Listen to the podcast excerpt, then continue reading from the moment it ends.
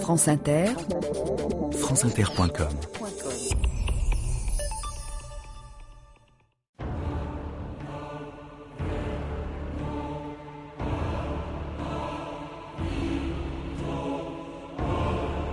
Un dîner réussi ne consiste pas tant dans les victuailles que dans la belle ordonnance de la table. Goldoni.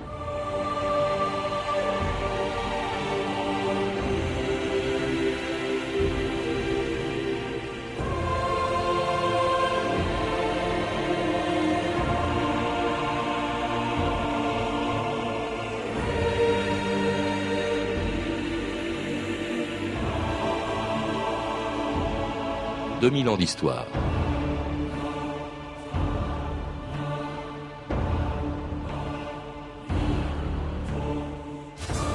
Depuis qu'ils ont inventé le feu et avec lui la cuisine, les hommes ont pris l'habitude de manger ensemble. Mais les repas que les Romains prenaient allongés sur leur triclinium n'ont pas grand-chose à voir avec ceux que servent les restaurants d'aujourd'hui. Les arts de la table n'ont jamais cessé d'évoluer en fonction des époques et on n'a jamais vu la même chose sur la table des puissants et sur celle des misérables. Comment comparer la maigre soupe que mangeaient les paysans du Moyen Âge dans la pièce unique qui leur servait à la fois de chambre et de salle à manger, avec les 14 couverts que s'était fait un jour servir Louis XIV dans un des nombreux salons du château de Versailles. Le roi a commencé son 14e couvert. Formez le cortège. Les viandes du roi. La serviette, mon frère, je vous prie. La musique, je vous prie, mon frère.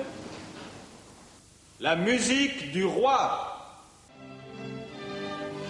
Le roi ne connaît donc point l'usage de la fourchette Si, mais il la réprouve. L'autre jour, Sa Majesté s'est mise dans une violente colère quand elle a su que Monseigneur le Dauphin s'en était servi.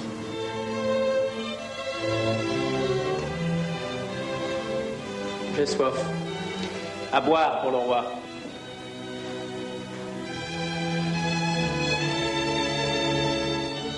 Jacqueline Queneau, bonjour. Bonjour. Vous venez de publier chez Aubanel un beau livre, La grande histoire des arts de la table, depuis le Moyen Âge, ou comment la cuisine, les produits alimentaires, la façon de se nourrir et de recevoir ont changé depuis un millier d'années. D'abord, il y a le cadre, bien sûr. Hein. Euh, quand on prend ces, repas au Moyen Âge, ça n'a pas grand-chose à voir avec... Euh, euh, il n'y a, pas de salle à manger d'ailleurs, ça n'a pas grand-chose à voir avec ce que l'on trouve au restaurant ou la façon dont on est servi dans un restaurant aujourd'hui. À l'époque, il n'y avait pas de restaurant, ni même d'ailleurs de salle à manger, pas de table, pas de chaise, pas d'assiette, pas de fourchette, pas de cuillère, pas de serviette. Avec quoi, ou comment mangeait-on au Moyen Âge, Jacqueline Queneau? Mais en fait, on dressait une table faite de tréteaux et de planches que l'on recouvrait d'une nappe que l'on appelait la toile.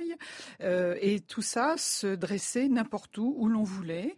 Ensuite, euh, donc sur cette table, on remettait un doublier, c'est-à-dire une deuxième nappe, plus une longière qui était euh, mise du côté des invités pour qu'ils puissent s'en servir de serviette. Et là-dessus, on posait les tailloirs, qui étaient quelquequefois une, une de, bois sur lequel on posait un tranchoir, c'est-à-dire une euh, tranche de pain. Rassis de préférence. Rassis de préférence, bien entendu, parce que c'est là-dessus qu'on allait poser les aliments et les découper. Alors, il n'y avait pas de couvert non plus, à part un couteau. Hein. Je crois que c'était l'invité qui amenait son couteau. Voilà, chacun avait son couteau, et euh, ou alors, si on ne l'avait pas, on empruntait celui de son voisin.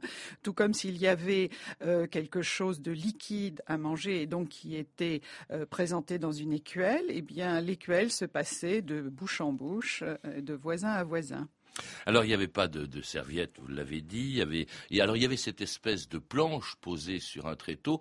Tous les convives étaient du même côté de la table pour faire face à un spectacle, parce que dans les châteaux en tout cas, hein, euh, il y avait quand même un spectacle pendant les repas. Oui, c'est ce que l'on appellera euh, les entremets. Euh, il y avait un spectacle, mais ça servait aussi pour le service, c'est-à-dire que comme ça, les domestiques arrivaient face aux invités et déposaient les plats euh, comme ça. Mais plus la, personne invitante était riche, plus les entremets étaient importants avec jongleurs et musiciens. Alors ça, c'était pour les riches, parce que les pauvres, eux, n'avaient pas grand-chose, en fait. Hein. C'était pas du tout le même cadre dans lequel mangeaient les paysans, c'est-à-dire l'immense majorité de la population. Oui, oui. Euh, l'alimentation des paysans était simplement une alimentation de subsistance. Mm. Euh, la viande était très exceptionnelle. Euh, la, plupart du temps, ils mangeaient ce que l'on appelait des racines, donc c'était des légumes, et puis c'est tout. Mm. Et on était sur des bandes, d'où l'origine du mot banquet. En fait, on avait abandonné, parce que votre livre ne remonte pas jusqu'à l'époque romaine, mais on a abandonné cette position couchée qu'avaient les Romains quand ils prenaient leur repas. Oui, c'est ça. C'est-à-dire, moi, je, fais commencer le livre au Moyen Âge français, euh, où là, bien entendu, euh, le fauteuil apparaît. Bien entendu, le seigneur est sur un fauteuil ou les, invités de marque sur des chaises, mais sinon, ça peut être une botte de paille sur lequel on met un tissu qui s'appelle un banquier, d'où le nom, petit à petit, qui sera donné au banquet, c'est-à-dire le repas de fête. Et que mangeait-on dans ces banquets, euh, justement, Jacqueline Queneau? Bien, alors beaucoup de viande, euh, de, des volailles, euh, euh, du bœuf, de la venaison, et tout ça était très aromatisé de verjus, c'est-à-dire le verjus suivant la saison, c'était du raisin qui vert qui était pressé, mais aussi on le faisait à base d'oseille. Et puis toutes ces viandes étaient cuites avec du gingembre, beaucoup de cannelle, de la muscade, du safran. On noyait un petit peu les saveurs sous les épices. C'était un soir d'ascension. Dame Jeanne de Malmain, mère de notre Bertrand, présidait le repas de fête, car le père, Sir Robert du Guesclin, était en voyage.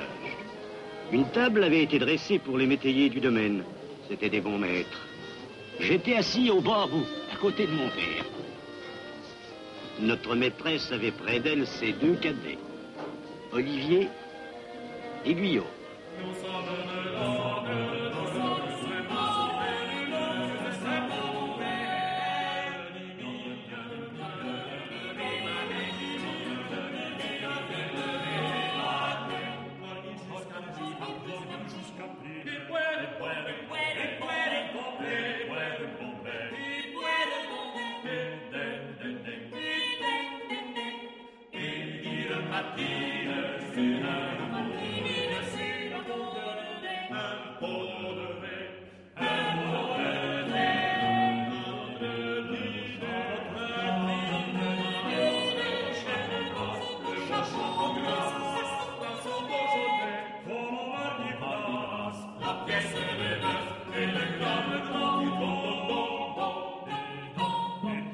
C'est l'ensemble Clément euh, Jeannequin. Nous sommes de l'ordre de Saint-Babouin. C'est une chanson composée par Loisé Compère au tout début du XVIe siècle, du temps de, de Rabelais. C'est une chanson à boire, mais aussi euh, dans laquelle on entend, en fait c'est pas très audible, mais enfin il y a toute une liste de repas que l'on pouvait, euh, de bonnes choses qu'on pouvait manger à l'époque de la Renaissance, de chapon, des, des, tas de choses. Il n'y a pas en revanche tous ces produits qui apparaissent un siècle après du Guesclin et qu'amène la Renaissance. C'était une vraie révolution à vous lire, Jacqueline Queneau. Il y a des quantités de produits qui viennent d'où, bien sûr, qui viennent des continents nouveaux euh, qu'on découvre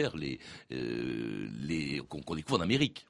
Oui, tout à fait. Il y a notamment le maïs ou, la tomate, par exemple, qui vont apparaître, mais qui vont être très longs à s'acclimater et très longs surtout à plaire aux gens. La pomme de terre apparaît déjà à ce moment-là, mais avant que Parmentier, voilà, c'est ça, avant que Parmentier ne réussisse à la mettre sur les tables, euh, elle ira au cochon et les gens la négligeront parce qu'ils la trouveront trop rustique euh, et pas assez raffinée, euh, parce qu'ils ne savent pas encore, bien entendu, la cuisiner.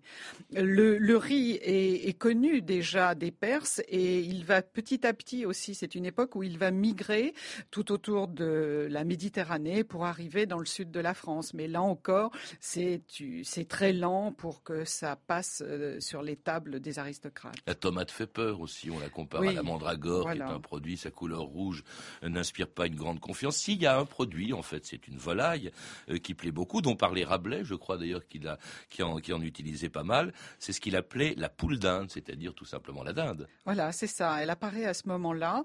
Et là, par contre, elle vient très vite sur les tables. Elle est très très vite cuisinée. C'est peut-être euh, parce qu'elle est proche esthétiquement euh, des, volailles que l'on avait l'habitude de connaître. Et elle est tout de suite euh, appréciée parce que très goûteuse. Quand vous parlez de cuisine, il y a le lieu cuisine aussi qui change de place, ou plutôt qui a une place au début, même dans les châteaux, la cuisine, on mélangeait un peu tout. La cuisine, c'était en fait la cheminée, on mangeait à côté de la cuisine. Et là, elle commence à se séparer à l'époque de la Renaissance de la pièce où l'on mange. C'est toujours pas une salle à manger, mais plus c'est plus l'endroit où on cuisine.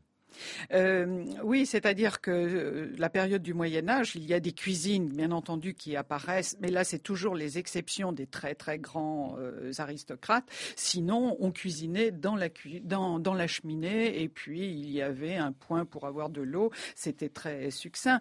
Tandis que petit à petit, avançant dans l'époque, les cuisines deviennent plus performantes. On, on conçoit des cuisines avec plusieurs cheminées. Il y a une cheminée qui est réservée à telle et telle cuisson.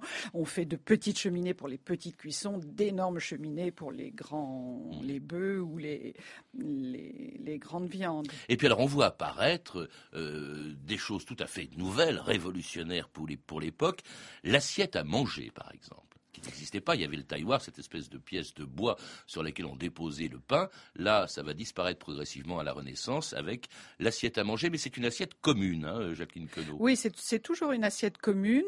Euh, et surtout, la Révolution vient de, l'apparition de la faïence. La faïence était connue, bien entendu, depuis très longtemps, mais elle se généralise en venant par l'Italie et aussi l'Espagne. Et d'un seul coup, euh, ça devient un produit qui est accessible. Euh, je ne vais pas dire au tout venant, mais néanmoins à certains riches euh, bourgeois ou riches aristocrates. Donc ils peuvent euh, avoir ces fameuses assiettes.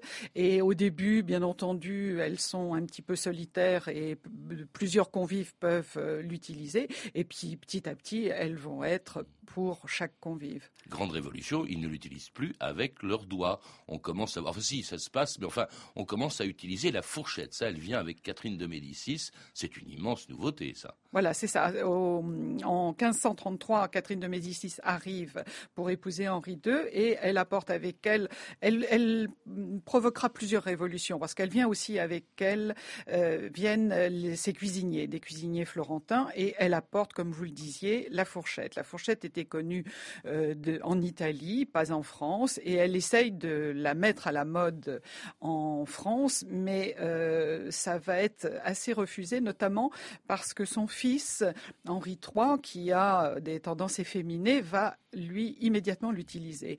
Et c'est mignon avec lui, et il y aura un, rejet euh, d'une partie de la cour à cause des, façons trop féminines de ces hommes, qui et ils assimilent ça à l'usage de la fourchette et la fourchette sera encore reléguée. Euh. Même Louis XIV, on l'a vu, il n'aimait pas trop la, fourchette. D'ailleurs, on ne fait que piquer euh, pour mm. prendre quelque chose dans l'assiette commune, mais on ne la porte pas à sa bouche. Il faut dire qu'on en voit quelques reproductions dans votre livre, Jacqueline Queneau. C'est une fourchette très pointue avec simplement deux dents. Voilà, c'est ça, deux dents et des bouts très effilés. Et c'est vrai que les gens se blessaient parce qu'ils n'en avaient pas appris l'usage euh, comme nous mm. dès l'enfance. Alors avec cette révolution, il y en a une autre qui se produit maintenant que c'est de plus en plus raffiné, forcément, euh, on commence à apprendre les bonnes manières. Qui les apprend? Eh ben, c'est tout simplement Erasme hein, qui, écrit un, un, livre justement de bonne conduite destiné en principe aux enfants. Ça s'appelle La civilité puérile. Alors j'en ai tirer quelques extraits de votre livre.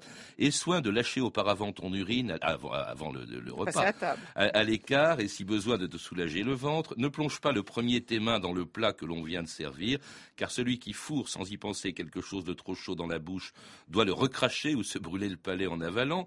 Il est discourtois de lécher ses doigts graisseux ou de les nettoyer à l'aide de sa veste. Il vaut mieux se servir de la nappe. Bon, c'est joli. Attentif aux moindres détails, euh, Erasme ajoute, certains recommandent aux jeunes de retenir un vent en serrant les fesses. Non, il faut suivre le très vieux précepte, cacher le bruit par une toux. Hein, enfin, s'il arrive qu'on ait dans la bouche un morceau que l'on ne puisse avaler, on se tourne adroitement et on le rejette. Bon, ça, c'est des bonnes manières qu'on n'aurait plus aujourd'hui, mais enfin, c'était, quand même un bel effort de la part d'Erasme. Oui, oui, à, le lire maintenant, ça paraît ahurissant qu'on ait pu faire un livre sur de tels usages, parce que bien entendu, euh, depuis tout ça est oublié, mais euh, ça définit tout à fait ce qui se passait euh, dans les cuisines et dans les enfin dans, les lieux où l'on mangeait à l'époque. Oui, alors cette volonté de, de, comment dirais-je, de, définir justement des bonnes manières, elle ira en, augmentant à l'époque notamment de, Louis XIV, où même en période de carême, eh bien, va-t-elle remplacer la viande par du poisson, mais c'était Il y aura du turbo, de la sole, du brochet, du flétan, du mulet, dressés en monceaux comme sur les gravures. Truites et saumons sembleront nager dans le bouillon.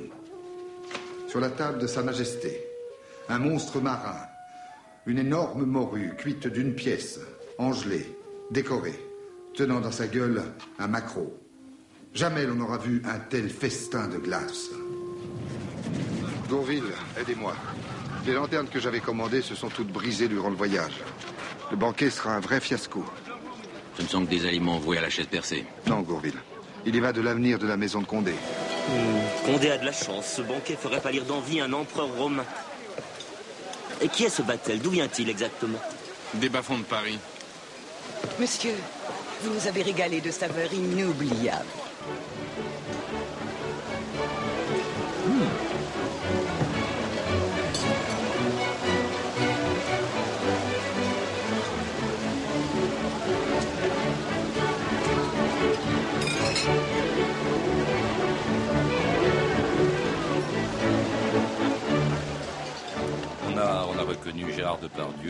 Extrait de Vatel, dont il jouait le rôle dans ce film de, de Roland Joffé. Vatel, alors, c'était euh, un repas chez Condé euh, préparé par Vatel. En fait, il était maître d'hôtel, pas vraiment cuisinier, mais c'était quelque chose, on l'a entendu. Oui, c'est ça. Il ne faut pas confondre. Vatel n'est pas un cuisinier. Vous avez tout à fait raison. C'est un grand ordonnateur, un grand organisateur de banquiers, de banquets, euh, et c'est ce qui a euh, provoqué sa mort justement parce que à l'occasion de ce grand repas que Condé donne, parce qu'il veut se, se, obtenir les, les bienfaits de, de, Louis XIV, c'est à l'occasion de ce repas euh, que Vatel va se donner la mort parce que la veille, la viande a manqué déjà parce qu'il y avait des personnes non invitées qui sont arrivées et qu'il a fallu bien entendu accueillir euh, au banquet. Et euh, dans la nuit, il se relève pour aller voir si le, poisson, le poisson est arrivé. Annoncé, oui. Voilà, euh, on l'entend dans toute l'énumération dans ouais. votre extrait. Et, et, un seul chariot est arrivé avec une maigre, mmh. une maigre poissons, quantité, trois, trois poissons, voilà, c'est ça. Et on lui dit surtout, mais la marée a été très mauvaise parce que la mer est démontée. Donc lui n'imagine pas que d'autres chariots vont pouvoir arriver et c'est là qu'il se suicide. Et on ne découvre son suicide que quelques heures après, lorsque les chariots sont arrivés et on se dit on va aller réveiller Vatel pour qu'il vienne justement ordonnancer euh, ce futur repas. Parce qu'à l'époque de Louis XIV, on ne plaisante pas avec ça, c'est très sérieux. Hein, les, repas, c'était une question de prestige. Louis XIV était le premier à organiser des fêtes absolument euh, splendides euh, à Versailles. Euh, et avec euh, des nouveautés. D'abord la façon de présenter les plats. Alors là, il y a des quantités de services. Je ne sais pas si 14, ça a été jusqu'à 14 comme dans l'extrait de vide qu'on a entendu. Mais enfin, il y avait ce qu'on appelait les couverts. Il y avait plusieurs plats par couvert. Euh, il y avait ce qu'on appelait le service à la française, hein, qui va durer longtemps jusqu'au 19e mmh. siècle. Et puis alors, il y avait toutes ces révolutions, encore une fois, dans la façon dont on pouvait manger. L'apparition de l'assiette individuelle et des couverts. Hein. Même si Louis XIV n'aimait pas la fourchette, il y avait quand même des fourchettes. Oui, c'est ça. L'assiette euh, devient individuelle, le, la fourchette également et le couteau aussi.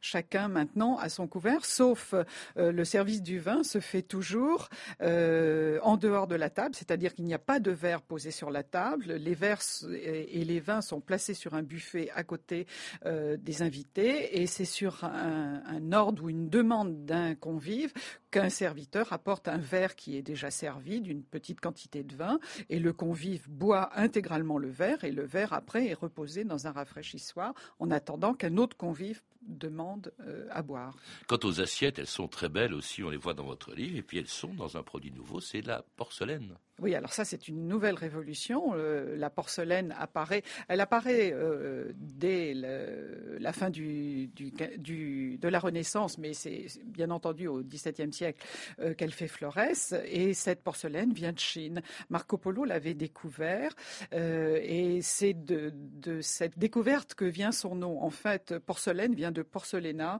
qui veut dire en italien petit coquillage. Mmh.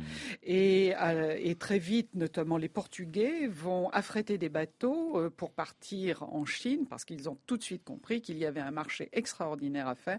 La France va suivre, Colbert va amplifier la chose en créant euh, à Lorient un, Hmm. port euh, exprès pour les, ce que l'on appelle après les, les compagnies des Indes. Il y en aura en Hollande. Tout le monde va aller chercher la fameuse porcelaine. Autre révolution, euh, Jacqueline Queneau, c'est l'heure des repas. Alors j'ai découvert en vous lisant une chose assez curieuse, c'est que les repas du Moyen Âge, en fait, il n'y en avait que deux. Il y avait ce qu'on appelait le dîner, mais le dîner D-I-S-N-E-R, d'ailleurs c'est écrit comme ça, se prenait le matin, hein, euh, entre de 9 à 10 heures du matin. Et puis le deuxième repas, c'était beaucoup plus tard, c'était le souper, hein, euh, à 5 ou 6 heures du soir, euh, parce qu'on se couchait tôt, parce qu'il fallait économiser les chandelles. Avec Louis XIV, euh, ce dîner et ce souper vont être décalés avec l'apparition d'un troisième repas qui est le déjeuner. Oui, c'est ça. Tout, petit à petit, ça glisse. Et jusqu'à notre époque, euh, maintenant, dîner, c'est le repas du soir. Souper, c'est quasiment euh, le réveillon à, à minuit. Petit à petit, ça se décale parce que oui, les usages évoluent. Euh, Hmm. Et le déjeuner, surtout, ce qui m'a ce qui m'a amusé, c'est que le déjeuner vient du mot. di- Alors on le prenait à quelle heure? On le prenait tôt le matin, parce que ça vient du mot disjunare, du latin disjunare, qui est la rupture du jeûne euh, du, du sommeil. Donc on se réveille, on prend son disjeuner. Enfin, c'est en fait c'est le petit déjeuner. Le euh, dîner est décalé à une heure de l'après-midi, c'est-à-dire l'heure de notre actuel déjeuner. Le souper vers 7-8 heures, un souper comme celui auquel Talleyrand avait invité un jour Fouché au début du 19e siècle. Et à qui ce soir à la maison? Tu le sais très bien. Le gros carême à ses fourneaux, le serveur à la porte, et nous pour le service. Deux couverts Pourquoi deux Il a un invité. Alors quel invité T'as vu ce qui les attend à la cuisine Un vrai souper de roi. Foie gras truffé. Des Périgord, donc de chez moi. Prince, vous savez vivre. Être traité par vous, c'est presque vous appartenir. Regardez la suite. Asperges en petits pois, cul d'artichaut à la ravigote, saumon à la royale, filet de perdrix à la financière. À votre table, on ne peut pas penser à changer de régime. Le gros carême est toujours à votre service Oui, en France, les régimes passent et la cuisine demeure. Lui ferez mes compliments. Ce souper est une merveille. Je n'y manquerai pas. Les régimes passent et la cuisine demeure. Entre-temps, il y a eu effectivement la Révolution française, mais la cuisine est restée. Et ça, Talleyrand connaissait quelque chose, et de l'Ancien Régime et de la cuisine. C'était vraiment, il avait beau avoir Carême comme cuisinier, c'était le, plus grand de l'époque. Il adorait, il était, c'était une fine gueule, Talleyrand. Oui, tout à fait. On le compare euh, souvent euh, aussi avec Cambacérès, qui a été lui aussi un grand amphitryon, euh, et notamment à la demande de Napoléon, qui voulait à tout prix que beaucoup de choses politiques se passent à table. Mais Cambacérès, lui, allait à l'économie, il présentait les plats et il disait à ses domestiques, laissez-les sur les buffets et servez de petites parts, tandis que Talleyrand était dans une générosité de nabab. Et puis on, on déjeunait, enfin on dînait, on soupait plutôt dans le Talleyrand, on soupait dans une salle à manger. C'est marrant quand même qu'on ait attendu si longtemps, c'est à peu près le, le 18e siècle euh, ou le 17e euh, pour, dé- pour découvrir l'invention, pour inventer la, salle à manger, une table aussi, hein, c'est fini les tréteaux, les planches à tréteaux. Alors tout ça c'est vrai, c'est de plus en plus raffiné, c'est euh, c'est merveilleux, on a entendu la liste des repas, mais ce n'est vrai que chez les riches, car pour les pauvres, eh bien, depuis le début du 19e siècle, rien n'avait changé depuis le Moyen Âge. Le feu s'est éteint.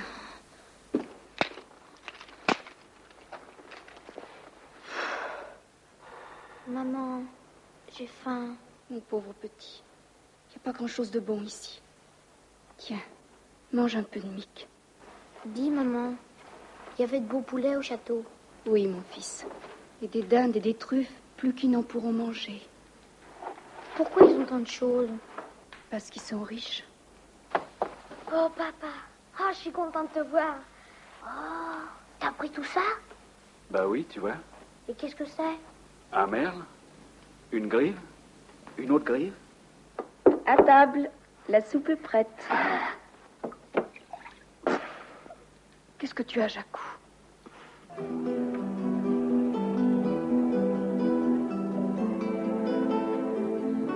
La soupe, au fond, c'est ce que depuis le Moyen Âge, les pauvres, c'est-à-dire les paysans, pour l'essentiel, jusqu'au 19e siècle, mangeaient. Euh, Jacques rien n'a changé chez eux.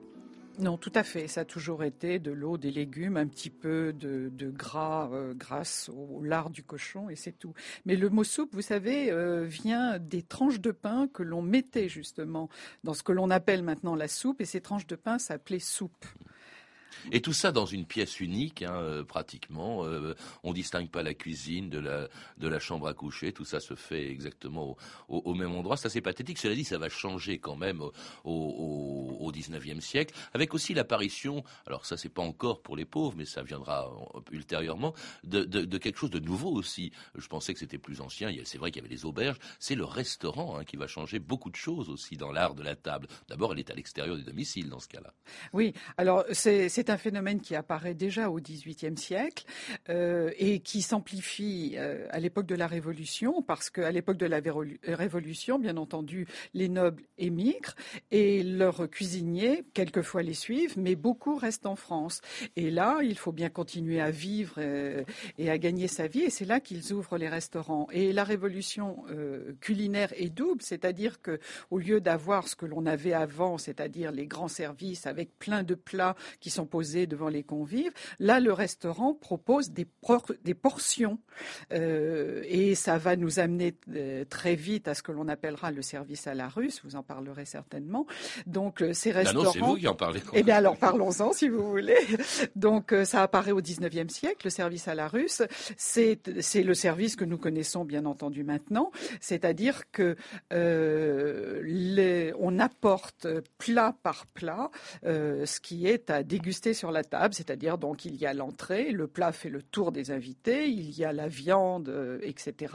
Et surtout, euh, tout était découpé en cuisine. Alors qu'avant, donc le service à la française, tous les plats étaient apportés service par service devant les convives, et là, on prenait un petit peu dans chaque plat où on demandait à son voisin de nous donner une petite quantité dans un plat qui était inaccessible. Alors tout ça n'a pas tellement changé au fond depuis le 19e siècle. Certes, il y a l'apparition de la nouvelle cuisine au, XXe, mais grosso modo, on vit un peu sur le même modèle en ce qui concerne les arts de la table que euh, au XIXe siècle, les heures de repas aussi, hein, qui sont maintenant celles que nous que nous connaissons bien, la démocratisation aussi, hein, le restaurant n'est plus inaccessible, euh, on a quand même la plupart du temps euh, sa cuisine, il y a eu aussi cette révolution qui a pu être les appareils ménagers, bien entendu, qui ont permis de se passer d'une domesticité, ça a quand même beaucoup changé au XXe siècle grâce à cela, grâce aux arts ménagers, comme on les appelle. Oui, oui, tout à fait. Et d'ailleurs apparaît dès le 19e euh, des, des, révolutions telles que Appert avec sa stérilisation,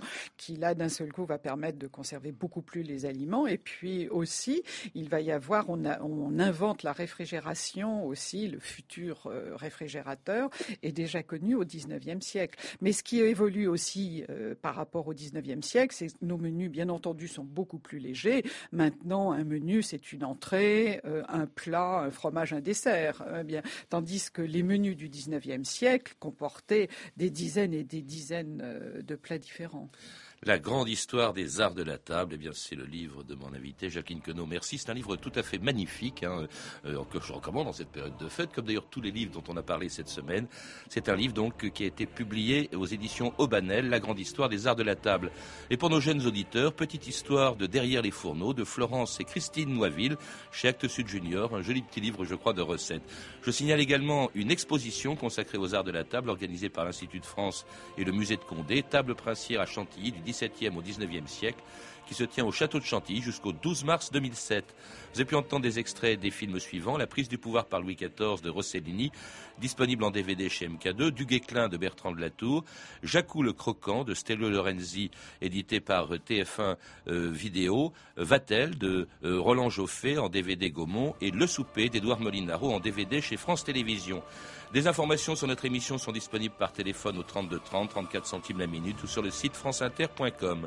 C'était 2000 ans d'histoire, la technique Renan Maé et Rémi Quincé, documentation Claire Destacan, Emmanuel Fournier et Franck Olivard, une réalisation de Anne Kobilac.